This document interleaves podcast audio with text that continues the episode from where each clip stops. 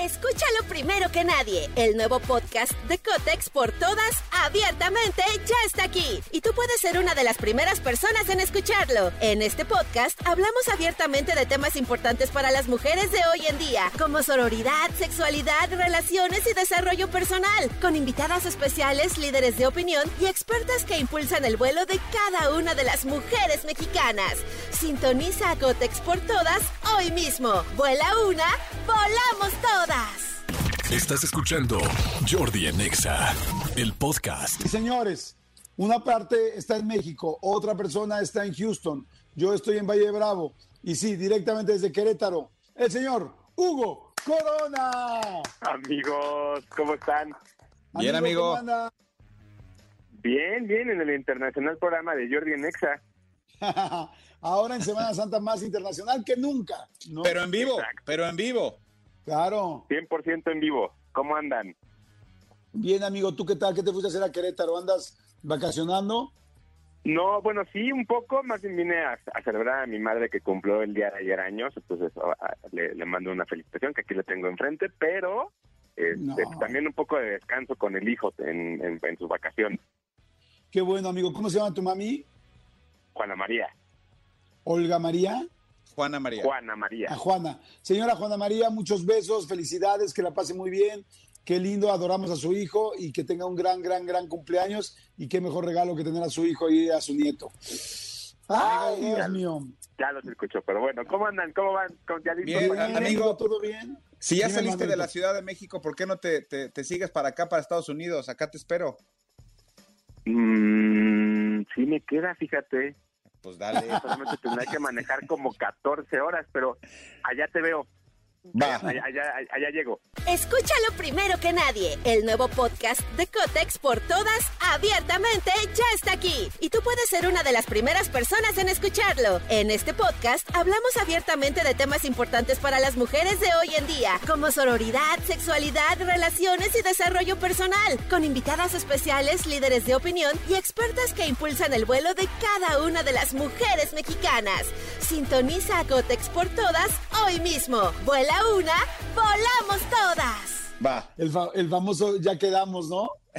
Exacto. Así de, híjole, manejar dos horas al DC o manejar 14 o 15 horas a Houston. Hmm, No sé, no. Suena tentador. sí.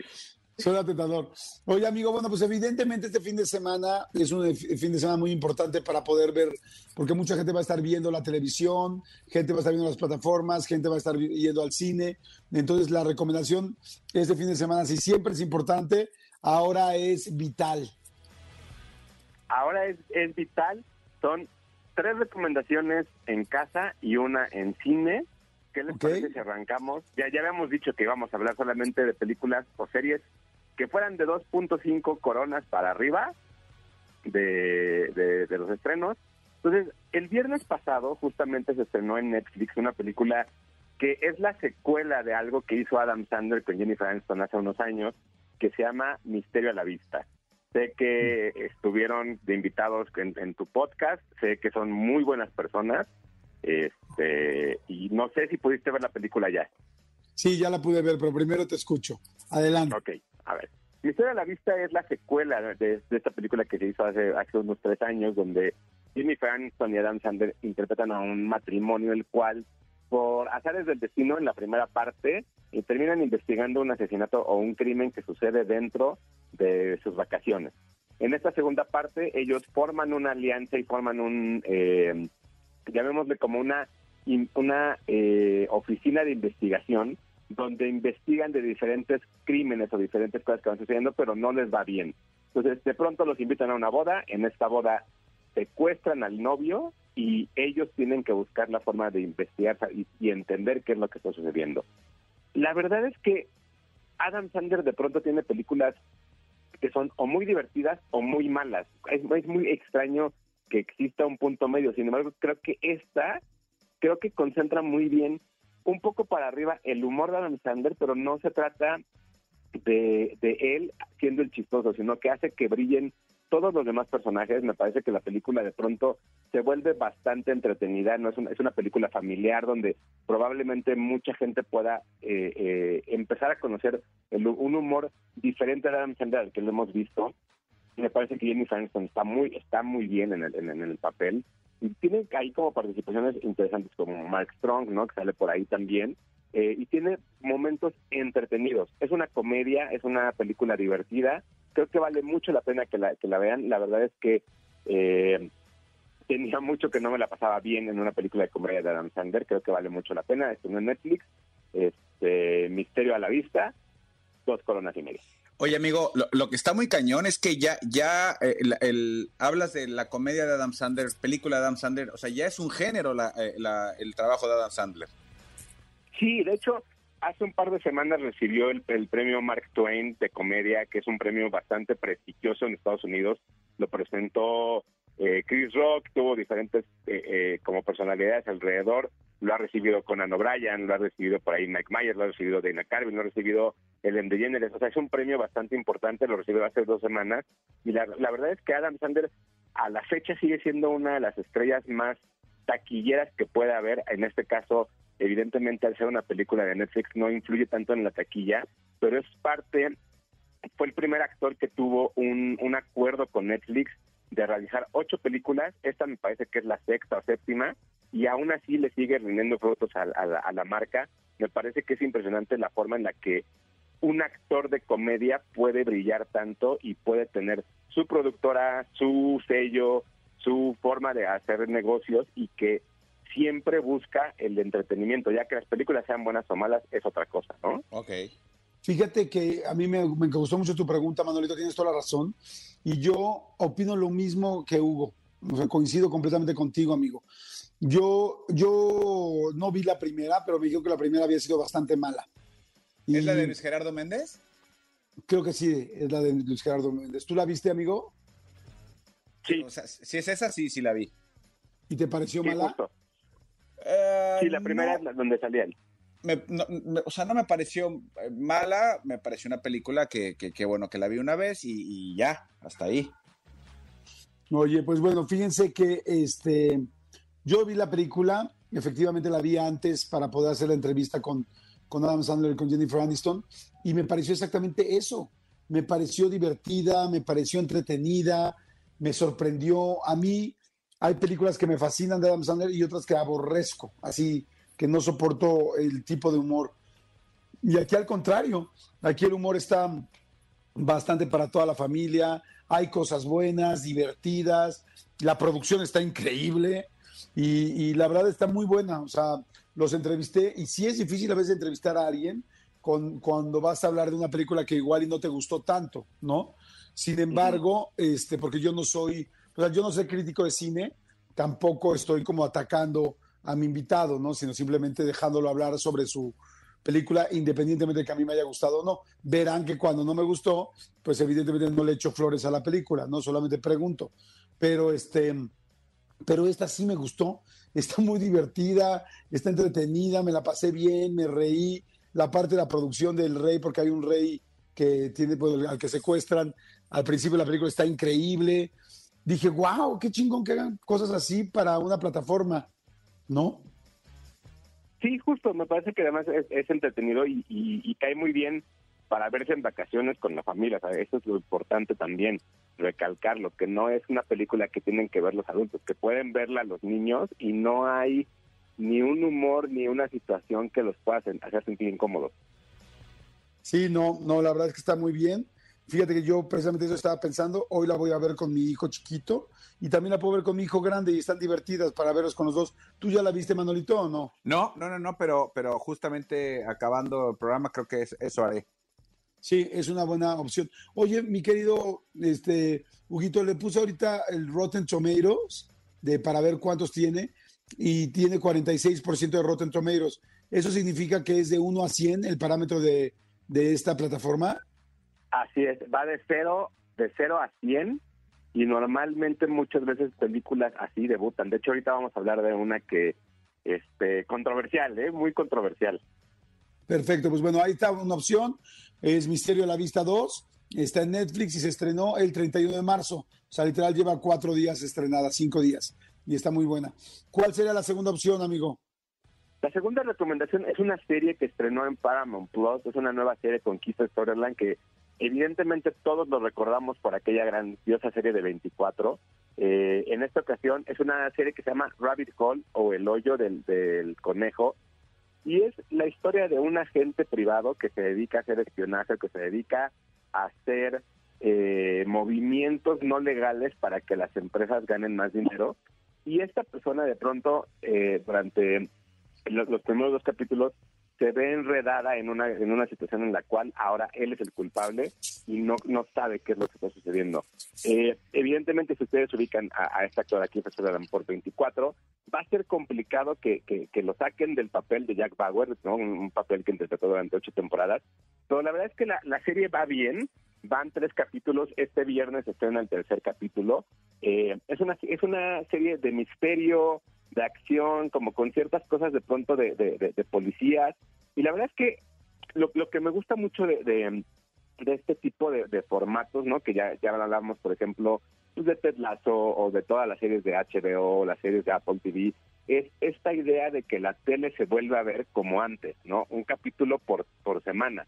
Y a mí me gusta mucho ese formato porque te permite también tomar un respiro y, no necesariamente ver las series de, este corrido, y se vale mucho en estas series justo de misterio y creo que Rabbit Hole va, va nos puede sorprender. La verdad es que creo que puede ser bastante interesante. Va a constar de ocho capítulos, entonces este viernes está en el tercero y de ahí tenemos todavía un mes y medio más o menos para tener como nuevo, nuevos episodios. Está en Paramount Plus y eh, se estrena todos los viernes. Rabbit Hole, cuatro coronas. Oye, muy bien. Cuatro coronas, muy bien, ¿no? Sí, la verdad es que está muy entretenida, muy divertida.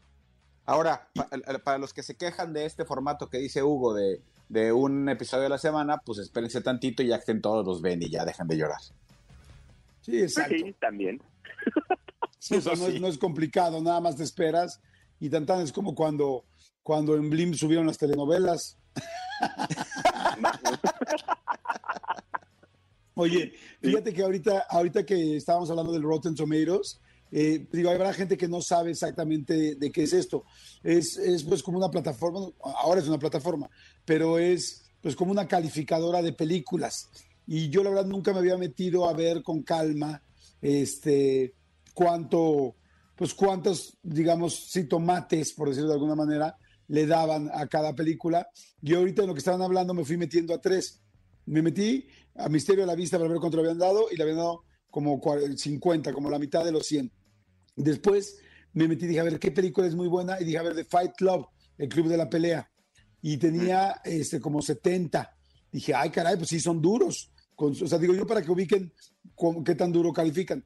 Luego dije, a ver, ¿qué, una, qué película podría ser que, que, sea muy buena película, que haya ganado Oscar, qué tal? Y a ver cómo la calificó este, esta plataforma. Y le puse Rotten Tomatoes y le puse Titanic. Y puso 88%. Y dije, wow, dije, entonces sí son duros con la calificación. Y dije, a ver, voy a ver si puedo llegar a una calificación alta, muy alta. Y eh, con la más alta que encontré yo, ahorita de las que fui poniendo, fue con la de Parásitos, Parasite, tiene 99%. Uy, casi perfecto. casi perfecta. Pero está interesante, ¿no? Nunca lo había hecho, me empecé a meter ahorita en mi Google y era así como que ponía tal y luego le ponía Rotten Tomatoes para ver qué calificación le daban pero 99 de Parasite está cañón y además está en Netflix. Sí, justo, lo que hacen, lo que hacen Rotten Tomatoes, o en México existe, o sea, digamos como que la misma página se traduce y le ponen tomatazos, lo que hace es agarrar críticas de diferentes personas y con sus calificaciones van haciendo un porcentaje, no es que haya una persona detrás de, las calificaciones, sino que son muchísimas. Entonces, cualquier persona que quiera subir una, una eh, calificación lo puede hacer y ahí es en donde se va variando. Ahora, hay casos, y ha sucedido y está documentado, donde en, en, Rotten Tomatoes hay películas que se califican muy arriba y terminan siendo muy malas, o muy abajo, y el público opina completamente diferente a ellos, y sí es una diferencia de 50 puntos muchas veces. Sí, estoy viendo aquí que tiene dos calificaciones, una del del tomato, tomato meter, como la medida de los tomates, y la otra, el de la audiencia. O sea, es que es, me imagino que evidentemente esto para que puedas tomar una decisión más objetiva, como estás diciendo, Huguito. Exacto, y es que justo ayer, hablando de Rotten Tomatoes, justo ayer en redes sociales pasó algo, un fenómeno bastante curioso. Ayer se liberaron las críticas de la siguiente película que vamos a hablar, que es Super Mario Bros. la película. Ok. La gente, empezó a tuitear y a ver que en Rotten Tomatoes la película tenía 40, 48, 43, como que por ahí se iba. Y entonces, no sé si sea mi fanatismo, ustedes saben perfecto que amo, amo a Mario Bros, amo a Nintendo, que tengo tatuados dos hongos, que soy una persona objetiva dentro de todo, pero están completamente equivocados. 53% tiene de tomates, 53% de tomates Super Mario Bros. y tiene en la audiencia, mejor dilo tú. Yo, mi calificación oficial, cuatro coronas y media. No manches, ¿Tan Mario Bros. cuatro y media. Así vamos a empezar esta reseña. ¿De qué se trata? Super Mario Bros. la película. Super Mario Bros. habla de los hermanos Luigi y Mario, los cuales son dos plomeros que viven en la ciudad de Nueva York. todo es animado. amigo, amigo Hugo, perdón que te interrumpa, es que está muy cagado que hagas una reseña de algo que en, teoría todo el mundo sabemos qué onda con la historia, ¿no? Pero fíjate que a mí sí me interesa porque yo nunca lo jugué. Yo no sabía que era plomero. Es que ahí, justo ahí les va el chiste. No, no, a ver, vale la pena. O sea, bueno, sí sabía que era plomero Mario, pero no sabía que su hermano también. Y Luigi. Luigi. Y ambos son plomeros y viven en la ciudad de Nueva York. Y entonces, queriendo buscar la forma en la que puedan ser mejores plomeros, se encuentran con un, pues con un, este, ¿cómo decirlo? Con una, con un pipe, con un tubo, eh, el cual los lleva al Mushroom Kingdom o al eh, Reino Champiñón. Ahí conocen se separan, tus caminos se separan, y Mario conoce a la famosa princesa Peach, la cual tiene que buscar la forma en la que tiene que derrocar a Bowser, y Bowser, este personaje, este dinosaurio gigante eh, con caparazón, tiene secuestrado a Luigi. Entonces, Mario tiene que rescatar ahora a su hermano Luigi de las garras de Bowser, cuando siempre en el videojuego fue Mario rescatando a la princesa. De eso se trata la película. Ahora, ¿Qué es lo interesante de todo lo que está sucediendo dentro de la película de Mario Bros? Número uno, eh, le dan una forma en la cual, si evidentemente tú nunca has seguido los videojuegos, o nunca supiste que Mario 1 no tiene que ver con Mario 2, o que Mario 64, o que Mario Sunshine, o lo que sea, le dan una historia detrás a todo esto, diciendo que existen diferentes galaxias donde existen diferentes personajes y pueden ser haciendo como diferentes historias. Lo que hacen es unir de un con una sola con una sola línea o con un solo diálogo unen el hecho de que existen diferentes universos donde existe Mario. Número dos, Mario eh, como personaje existe en diferentes videojuegos, no solamente en Mario Bros. Él es, por ejemplo, el referee de Punch Out, un juego donde donde el protagonista era Little Mac y Mike Tyson. Mike Tyson. Él, él, él tenía, por ejemplo, un juego que se llamaba Mario Golf, o existía un juego en el cual este, tenía que rescatar a Yoshi o lo que sea.